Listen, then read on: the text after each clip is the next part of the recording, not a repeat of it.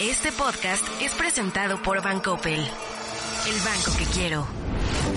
1954 millas dividen, pero también unen a nuestros dos países. Bienvenidos a Proyecto 1954, un podcast para hablar sobre la relación México-Estados Unidos. Conduce Enrique Perret. Bienvenidos a un episodio más de Proyecto 1954, este podcast de la US Mexico Foundation sobre pues múltiples temas en la relación bilateral. El día de hoy vamos a platicar del tema de educación, educación en todos los sentidos, tanto, tanto en México como en Estados Unidos, principalmente el cómo vivimos esta etapa pre-pandemia, durante la pandemia y el post-pandemia, cómo cómo lo vamos a vivir en, materia educativa, como padres también. Y para eso, bueno, invité a un gran amigo, Juan Manuel González. Él es el director general de Enseña por México. Pero Enseña por México tiene una historia muy padre porque es una, digamos que realmente nació esta metodología en Estados Unidos y luego llegó a México. Y ahorita le voy a, le voy a preguntar un poquito más de eso a Juan Manuel y con eso arrancamos. Pero la verdad es que Enseña por México es una es una extraordinaria organización en México, como también lo es Teach for America, ¿no? Digamos que la, contraparte en Estados Unidos. Juan Manuel, bienvenido. Muchas gracias, Enrique. Un gusto estar aquí con ustedes. Platícame un poquito así y rápido el modelo y el concepto de Enseña por México, que bueno, pues ahora está tropicalizado para México, pero que nace en Estados Unidos. Sí, te cuento. Bueno, Enseña por México, como ya lo mencionaste, nace de imitando, bueno, queriendo reflejar lo que hace Teach for America en Estados Unidos. Teach for America es una organización que empezó hace 30 años y que empezó a tener resultados significativos para el sector educativo en cuestiones de desarrollo de liderazgo. Y la idea detrás de este movimiento es de la misma manera que muchas empresas del sector privado, de muchos sectores, atraen al mejor talento para su organización organización es lo que hacemos en Enseña por México. Buscamos a reclutar al mejor talento profesional para que se adentren y los desarrollamos a través de un programa de liderazgo por dos años. Y nuestra esperanza es que después de pasar por los dos años se quede en el sector educativo. Lo que digo esperanza es una realidad ahora, porque en, el aspecto, en este aspecto en Enseña por México, el 80% de nuestros egresados sigue involucrado en el sector educativo, el sector social. Entonces, esta idea de que puedes atraer al mejor talento a la educación sí se puede lograr. Es esta teoría de los corps, ¿no? De los de atraer gente a la mejor gente graduada de las mejores universidades para que den un servicio que al final del día es un trabajo a pues a los que más lo necesitan, ¿no? Juan Manuel, también existen en el modelo de los corps norteamericanos en materia de salud, ¿no? Los médicos, hay en otras, en otras capacidades y en esto en educación. O sea, traer los mejor, el mejor talento a las escuelas más necesitadas y bueno, esa sinergia entre el mejor maestro y aquellos alumnos que quieran pues sacarle el mayor provecho. En Estados Unidos me decías, tiene 30 años, miles de jóvenes que han pasado por ahí y que luego después de dar esos dos años de clases pues ya se quedan insertos en el sistema educativo y llegan a ser, pues a veces directores de, planteles educativos o en las secretarías de, de, educación de los estados o en algunas otras ONGs, ¿no? Al final del día, el tema educación, y esa es otra pregunta para ti, requiere de mucha sociedad civil, ¿no, Juan Manuel? Así es, o sea, la ventaja de, de, ser sociedad civil es que nos permite innovar a un paso más rápido que el sector público, o sea, pero algo que quiero resaltar es necesitamos de todos. O sea, la sociedad civil necesita trabajar de la mano del sector público, del sector privado, pero la sociedad civil contribuye mucho al sector educativo en cuestiones de, innovación. El hecho de que tenemos recursos que no están etiquetados en algunos aspectos nos permite crear innovaciones que se tardarían quizás un poco más en el sector público, pero para que realmente estas innovaciones tengan el impacto que la sociedad civil quiere ver, se tiene que llevar al sector público. Entonces, por eso digo que tenemos que trabajar muy de la mano. Y de hecho, nuestra teoría de cambio es lo que tú mencionabas. Muchas de las personas que pasan por nuestro programa se van al sector público. Entonces, estas innovaciones que empiezan en el programa de liderazgo de Enseña por México, ellos y ellas las terminan llevando al sector público para así llegar a millones de niños y niñas. Al final de cuentas, ahorita en Enseña por México hemos impactado a más de 100 mil estudiantes directamente, pero gracias a que ahora tenemos algunos egresados en el sector público, podemos ya llegar a millones a través de ellos de una forma indirecta.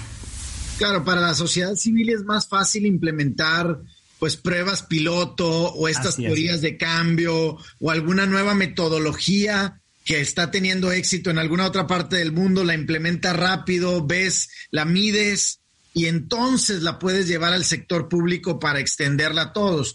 Pero a lo mejor el sector público es más, digamos, lento en adoptar esas nuevas tecnologías, esas nuevas metodologías. Y ahí es donde la sociedad civil hace una gran diferencia.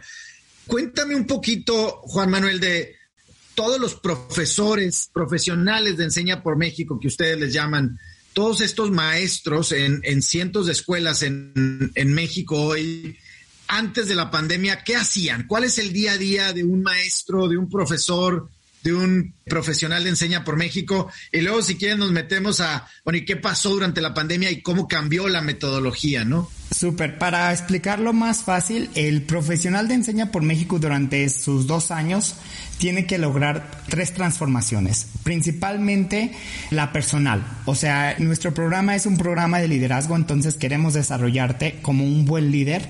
Entonces vas a tener muchas capacitaciones, principalmente de liderazgo consciente, cómo aseguramos que siempre estés pensando que tus acciones tienen una repercusión para la sociedad. La segunda es la donde pasan más tiempo, que es la educativa ellos y ellas van a estar asignados a una escuela pública de alta vulnerabilidad donde van a estar enseñando frente a grupo. Entonces la mayor parte de los dos años se enfoca en desarrollar habilidades académicas y socioemocionales de los estudiantes. Cuando digo habilidades académicas estamos hablando desde matemáticas, español, inglés, dependiendo la necesidad de la escuela en la que está asignado el profesional de enseña por México. Él tiene que enseñar dependiendo de esa necesidad y se vuelve en muchas situaciones el docente frente a grupo. Y la segunda es la socioemocional. Para nosotros es muy importante el desarrollo socioemocional y ahorita que mencionas la pandemia lo hemos visto aún más importante ahora. Eh, desarrollamos cuatro habilidades principalmente, la autoeficacia, el autocontrol, la mentalidad de crecimiento y la conciencia social.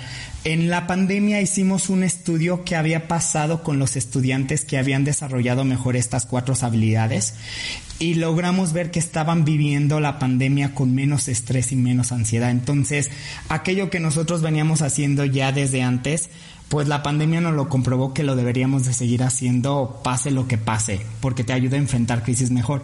Y la última, la tercera transformación era, es la social. El profesional es alguien que viene a potencializar las habilidades de liderazgo que ya hay en la comunidad.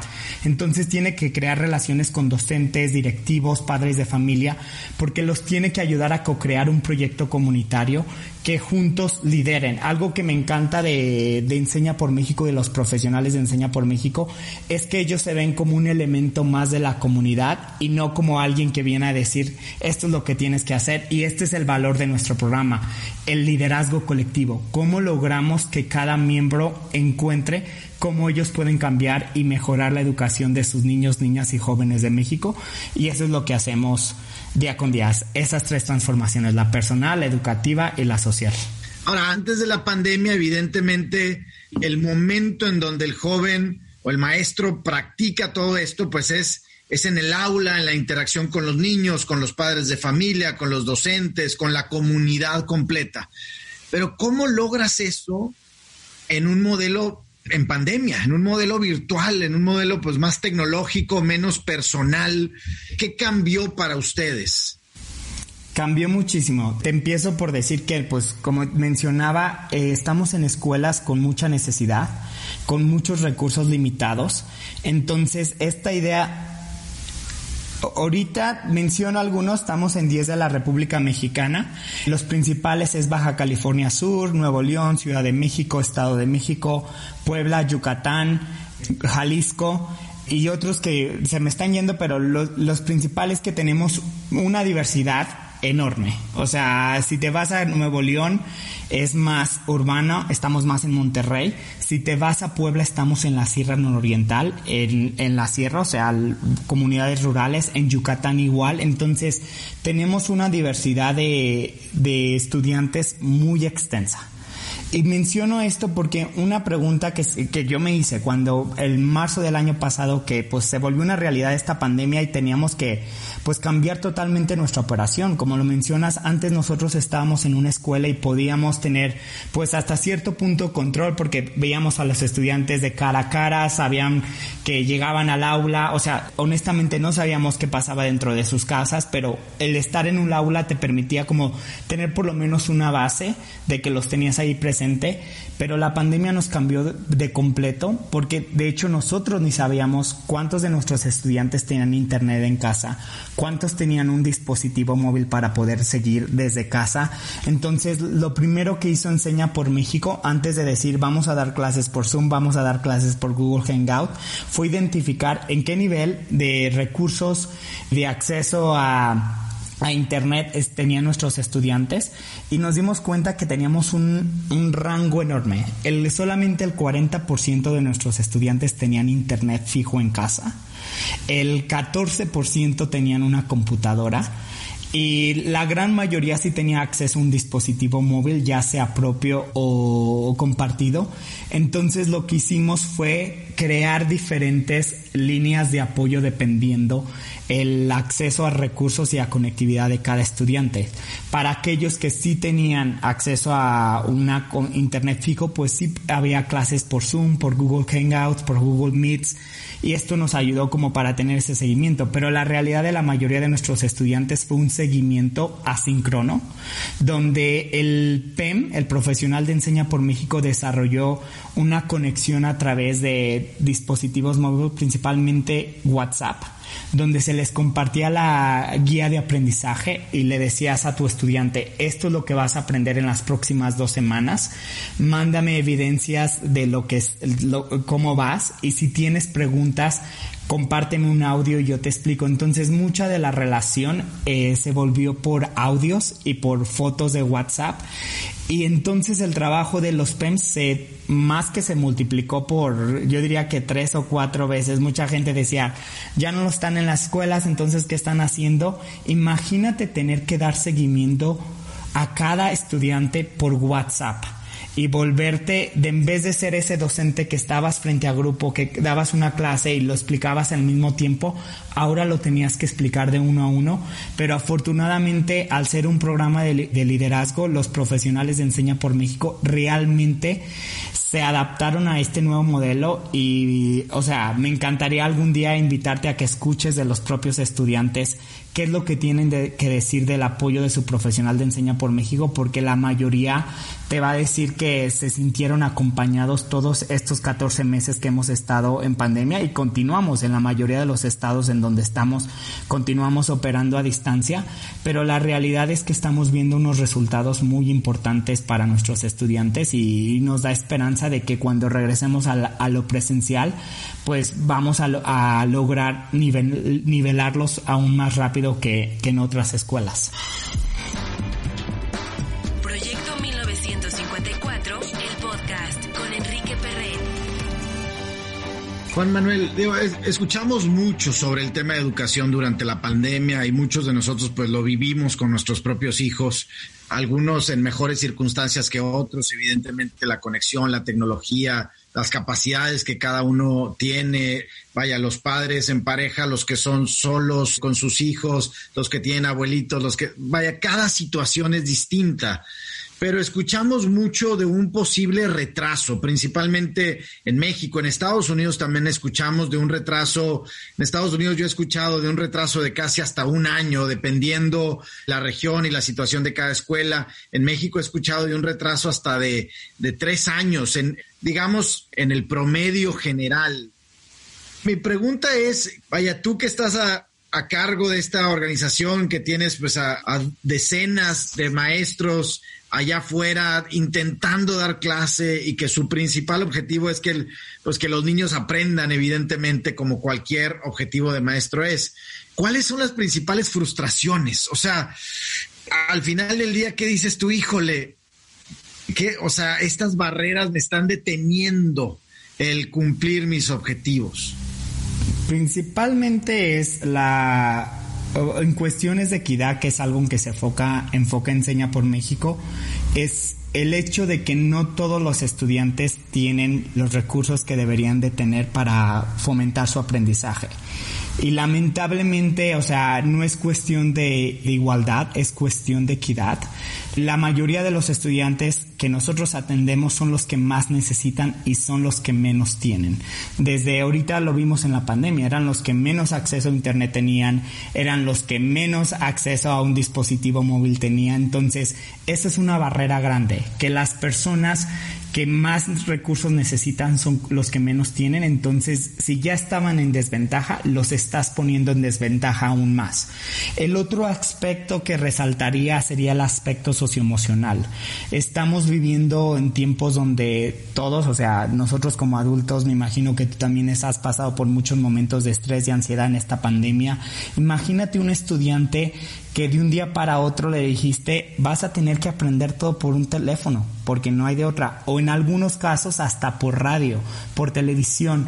Entonces hay mucho estrés y adicionalmente le agregas las pérdidas. Muchos de nuestros estudiantes han sufrido pérdidas de familiares que, que fallecieron por motivos de la pandemia. Entonces hay una barrera socioemocional enorme en la cual si no apoyamos, si no le damos los recursos a los docentes en cómo apoyar a sus estudiantes con estas habilidades socioemocionales, va a ser muy difícil pensar que vas a lograr todos los aprendizajes perdidos. Entonces, esas serían como las barreras principales, el aspecto de equidad y el aspecto socioemocional que me gustaría resaltar. Y obviamente hay muchas más técnicas desde capacitación docente, desde apoyo a padres de familia. Entonces, hay muchísimas barreras, pero me quedaría con esas dos, del aspecto de equidad y, de, socioemocional. Juan Manuel, el tema de la educación en la agenda nacional, ¿no? Cuando explota la pandemia, incluso antes de la pandemia, hay tantos temas de prioridad nacional que de repente el tema educativo se pierde entre, entre un mar de temas, ¿no? Está, vaya, el tema de inversión, el tema económico, el tema de género, vaya, múltiples temas políticos, infraestructura, eh, tantas necesidades que tiene un país en desarrollo o en vías de, desarrollo como México. ¿Dónde sientes que está hoy la agenda en educación a nivel nacional? ¿Está, es, ¿Es la prioridad hoy o es una de las tres prioridades a nivel nacional? Así, así entiendes por pues, los recursos que ingresan al, sistema educativo nacional o realmente necesitamos hacer un esfuerzo mucho, mucho mayor para poner el tema educación en la agenda. Hay veces que, vaya, nosotros de repente en la fundación estamos hablando, por ejemplo, de inversión en, en temas aeroespaciales, de automotriz y este, cómo conectar las cadenas de suministro con Estados Unidos.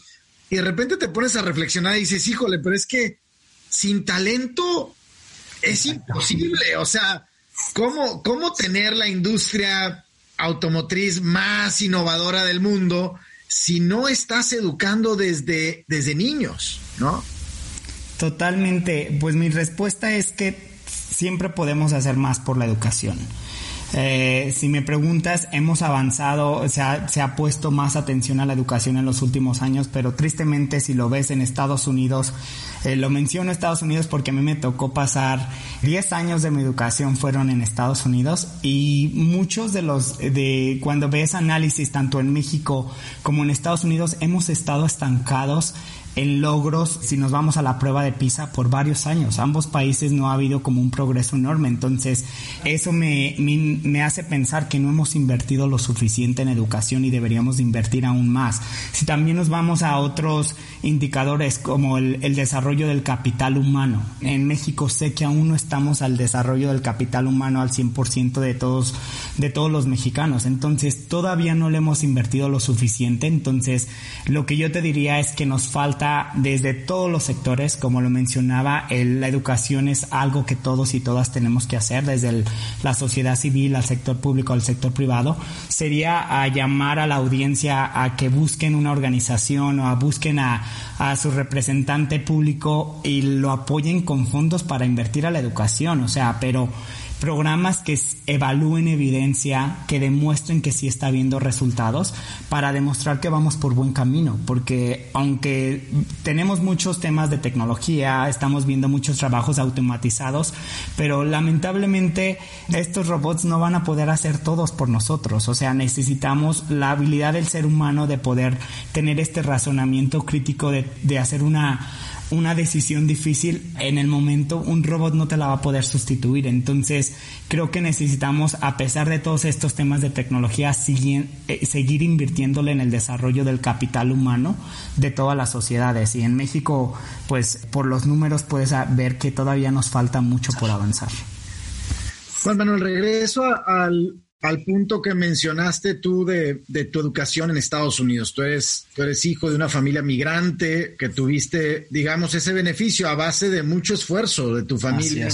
Pudiste tener una educación en Estados Unidos y ahora decidiste por tu propia decisión regresar a México y dar algo a México después de graduarte de una de las mejores universidades del mundo. ¿Cuál es la diferencia entre el, digamos que el chip de los niños hoy estudiando en Estados Unidos y los niños estudiando en México. Y tú, vaya, lo puedes, es una, es un tema vivencial. O sea, tú cuando eras niño y estudiabas en las escuelas públicas de Estados Unidos, ¿qué crees que te, que te motivaban, te incentivaban? Supongo que te acuerdas de tus profesores. ¿Y qué es lo que ves en México hoy? Mira, pues algo que yo me acuerdo y, me encantaría, y lo hacemos a través del programa de Enseña por México, pero era que en Estados Unidos yo podía ver que podía hacer lo que querías. O sea, si trabajabas, obviamente, si te daban las oportunidades, podías tener esta movilidad social más fácil. O sea, y yo lo logré. Yo vengo de una familia, como tú mencionas, migrante. Mi mamá es de Michoacán de un rancho en medio de la nada, no sabe leer ni escribir, mi papá tampoco nunca tuvo una educación formal y para mí llegar con mi, con mi papá, que era un migrante que se iba jornalero, pasaba nueve meses del año en Estados Unidos, tres meses con nosotros en México, y irme con él a los 14 años y entrar a un, a un aula donde pues podías ver que, que sí había oportunidad de desarrollo y movilidad social. Eh, la diferencia en México es que pues lamentablemente no, no podemos decir lo mismo muchos los estudiantes. O sea, si hablas con muchos de los estudiantes, piensan que pues se van a quedar en su círculo y no van a poder salir a pesar de que les digas ve a la universidad, pues dicen, ¿para qué voy si, para qué voy si no voy a salir de donde estoy? Y tristemente tenemos pues evidencias que lo indican. El 74% de las personas que nacen en, en pobreza en México continúan en pobreza. Entonces, si realmente queremos cambiar esto, tenemos que asegurar que podamos ayudar a que los estudiantes vean que sí hay posibilidad de movilidad social, inspirándolos, lográndoles ver que si te pones metas claras, que si buscas las oportunidades, que si te impulsas las vas a lograr, pero también tenemos que cambiar el sistema. El sistema lamentablemente en México no te permite que aunque tengas los sueños más grandes, pues si la oportunidad no te la dan, no lo vas a hacer. Entonces a través del programa de Enseña por México, como dice nuestra visión, esperamos que a través de este liderazgo logremos expandir las oportunidades para todos los niños y niñas sin importar su origen. Y lo hacemos pues ayudando a que estos, estos egresados del programa vayan a organizaciones donde también desde una forma sistémica hagan y abran oportunidades para estos niños y niñas que de una forma, de otra forma no, no las tendrían. Manuel, supongo que hay, que hay ya muchas historias a lo largo de los años de Enseña por México en México de esta, vaya, quizá no, no la movilidad social completa del niño a convertirse en un ejecutivo, pero, pero supongo que tienes algunas historias que regularmente cuentas y que son emocionales o emotivas o, o que te impulsan a, a, ti y a todos tus compañeros a seguir haciendo esto, ¿no? Porque supongo que hay días en los que pues es frustrante y es, y es complicado seguir en el sistema educativo mexicano cuando no ves avances y ves más barreras, etcétera. ¿Tienes algunas de esas historias que pudieras contar a lo mejor sin nombre y apellido? Sí, no, de hecho tengo una con nombre, lo voy a decir porque el chico, el estudiante es Natán. Natán era un, es un estudiante eh, de Baja California Sur que cuando estaba en la secundaria por empezar la prepa, pues podíamos ver que el, chavo tenía mucho talento y quería hacer cosas grandes, pero le faltaba esta motivación de alguien que le dijera, tú puedes lograr más, o sea, puedo ver tu talento, hazlo. Y este Natán, o sea, se abrió una oportunidad de ser parte del, del, del comité de estudiantil de Teach for All que pues somos un eh, una, una, red de 60 países, entonces pues la profesional de Enseña por México vio que Natán tenía las posibilidades de pues ser parte de este comité estudiantil y pues él no se la creía, o sea, tuvo que tener a un docente, a un profesional de Enseña por México diciéndole, oye, yo puedo ver que tú tienes el talento, ándale, aplica esta oportunidad y pues te cuento que meses después de que Natán se convenció de que sí tenía, aplicó lo aceptaron a este comité de estudiantil de donde aplican más de 100 estudiantes de alrededor del mundo para siete posiciones Natán fue una de estas posiciones y pues resulta que lo aceptaron y para mí lo más motivante fue cuando pues le dices a los padres de familia que Natán se iba a ir a, un viaje internacional porque tenía que ir a conocer a todos los otros seis estudiantes que habían sido parte del comité y los papás te decían pero si no tenemos ni visa, no tenemos ni la ropa, ¿cómo que va a pesar la gente? Y fue como poderle abrir el mundo a este estudiante que si no hubiera tenido la motivación de este profesional de enseña por México diciéndole, oye, yo veo que tú tienes el talento, adelante. Y, se hizo. Como Natán, ahora está Paola. Paola es otra estudiante mexicana de Baja California Sur que ahora también estuvo seleccionada para el comité de estudiantil de, de Teach for All. Entonces me enorgullece cuando puedo ver que desde México tenemos este talento que va y nos representa y nos ayuda a crear oportunidades para todos los estudiantes de México, porque a eso se dedican este comité estudiantil, a crear oportunidades para todos los niños y niñas y jóvenes alrededor del mundo. Y escuchamos de repente, qué, qué grandes historias, ¿no? Y escuchamos de repente el equipo de niños de la escuela pública de tal ciudad que fue y concursó en robótica y ganaron, y otros de matemáticas que fueron a Asia y ganaron vaya, el, talento ahí está, o sea, no hay nada, no hay nada dentro del, del mexicano que lo haga menos, al contrario, el mexicano es creativo por naturaleza, extraordinario en trabajar en equipo, súper deportivo, vaya, es simplemente a veces un buen maestro la diferencia que puede hacer y, una buena comunidad. No es solamente el maestro, son los padres de familia, los los compañeros, los amigos, todos, ¿no? Juan Manuel, pues gracias por el tiempo, gracias por lo que hacen en Enseña por México. Ojalá escuchemos muchas, muchas más historias de esto. Yo me quedo en que, pues es una organización de la sociedad civil, digamos que tropicalizada un, un poco pero que llegó a México a través de buenas prácticas de otros países, en este caso Estados Unidos, y que después se replicó, ahora tú nos dices, en 60 países. Necesitamos más de esto, ¿no? Había una frase que nosotros utilizábamos en ProMéxico que es, necesitamos más del, más del mundo en México y más de México en el mundo, ¿no? Y eso es abrir por los horizontes de, los niños, de los jóvenes mexicanos y, de todos los mexicanos en general. ¿Algún otro comentario, Juan Manuel, para cerrar? Sí, me encantaría cerrar con lo que ven, lo, mencioné al inicio, que la educación es responsabilidad de, todos. O sea, desde los que tienen hijos y hijas, asegurar que sus niños y niñas tengan una buena educación, pero los que no tenemos también. O sea, al final de cuentas, todos vamos a contribuir a la sociedad. Entonces, es responsabilidad de todos ayudar a que cada niño, niña o joven de cualquier país desarrolle una buena educación para que logre pues desarrollar su máximo potencial, porque al final de cuentas esto nos beneficia a todos y tenemos que hacer de una hacerlo de una forma integrada desde el sector público, desde el sector privado, desde el sector social. Entonces los invito a, a todas y todas que estén escuchando que si aún no están involucrados de una forma directa con su sector educativo, los invito a que investiguen cómo lo pueden hacer porque necesitamos más ayuda para lograr desarrollar el máximo potencial de todos los seres humanos. Qué buena reflexión y eso para cerrar y pues sí, métanse a enseñapormexico.org, ¿correcto? Así es, lo que necesiten lo que están haciendo y bueno, pues si hay que donar, hay que donar y si hay que participar con tiempo, con esfuerzo, hay que hacerlo. Muchas gracias, Juan Manuel, otra vez. Muchas gracias. Estamos en contacto. Quizá más compleja entre dos países, encontraremos temas de talento, comercio, seguridad, finanzas, energía, frontera, migración. Esto es Proyecto 1954, el podcast. Este podcast fue presentado por Bancoppel, el banco que quiero.